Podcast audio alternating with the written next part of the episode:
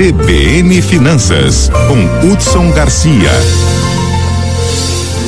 Quem traduz os números pra gente falando sobre finanças é ele, Hudson Garcia. Um bom dia, conta aí pra gente. Bom dia, Karina. Bom dia, nossa equipe e a todos os nossos queridos ouvintes da Rádio CBN Campo Grande.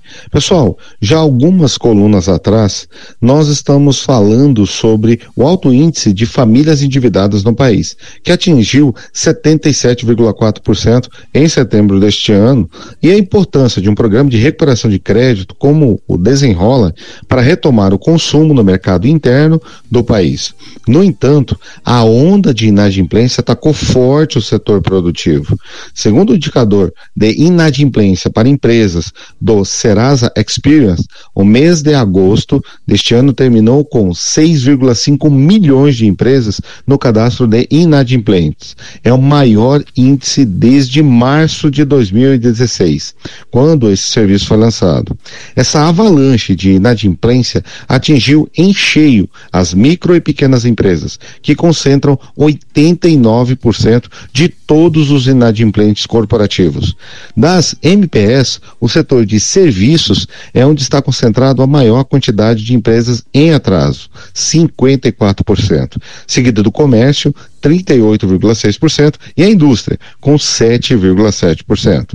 Atualmente, o estoque de dívidas das empresas com Serasa é de 119 milhões de reais. Esse aumento na inadimplência das empresas, especialmente das microempresas, pode ter impactos significativos na economia brasileira. E eu estou falando em uma maior redução de crédito disponível, onde os bancos continuam restringindo o crédito disponível, tornando-o mais caro e de difícil acesso para as empresas. Isso pode dificultar a expansão e investimento dessas MPS com dificuldades de acesso ao crédito e recursos financeiros limitados. As empresas também devem reduzir seus investimentos em novos equipamentos, tecnologia e expansão. Isso afeta a produtividade e a capacidade de competir no mercado. Além disso, a inadimplência de empresas pode afetar toda a cadeia de insumos e suprimentos, uma vez que muitas empresas dependem de outras para manter suas operações.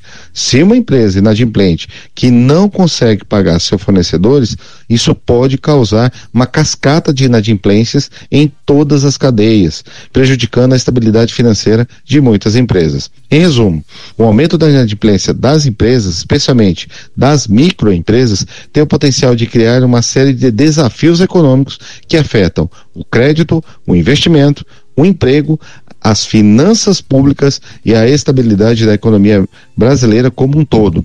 Portanto, é fundamental monitorar e buscar soluções práticas para reduzir a inadimplência e promover a recuperação das empresas em dificuldades e rapidamente. Acredito que vamos ter que pôr para frente um desenrola 2.0 para destravar o crescimento do nosso país. Hudson Garcia para a CBN Campo Grande. CBN, CBN Campo Grande.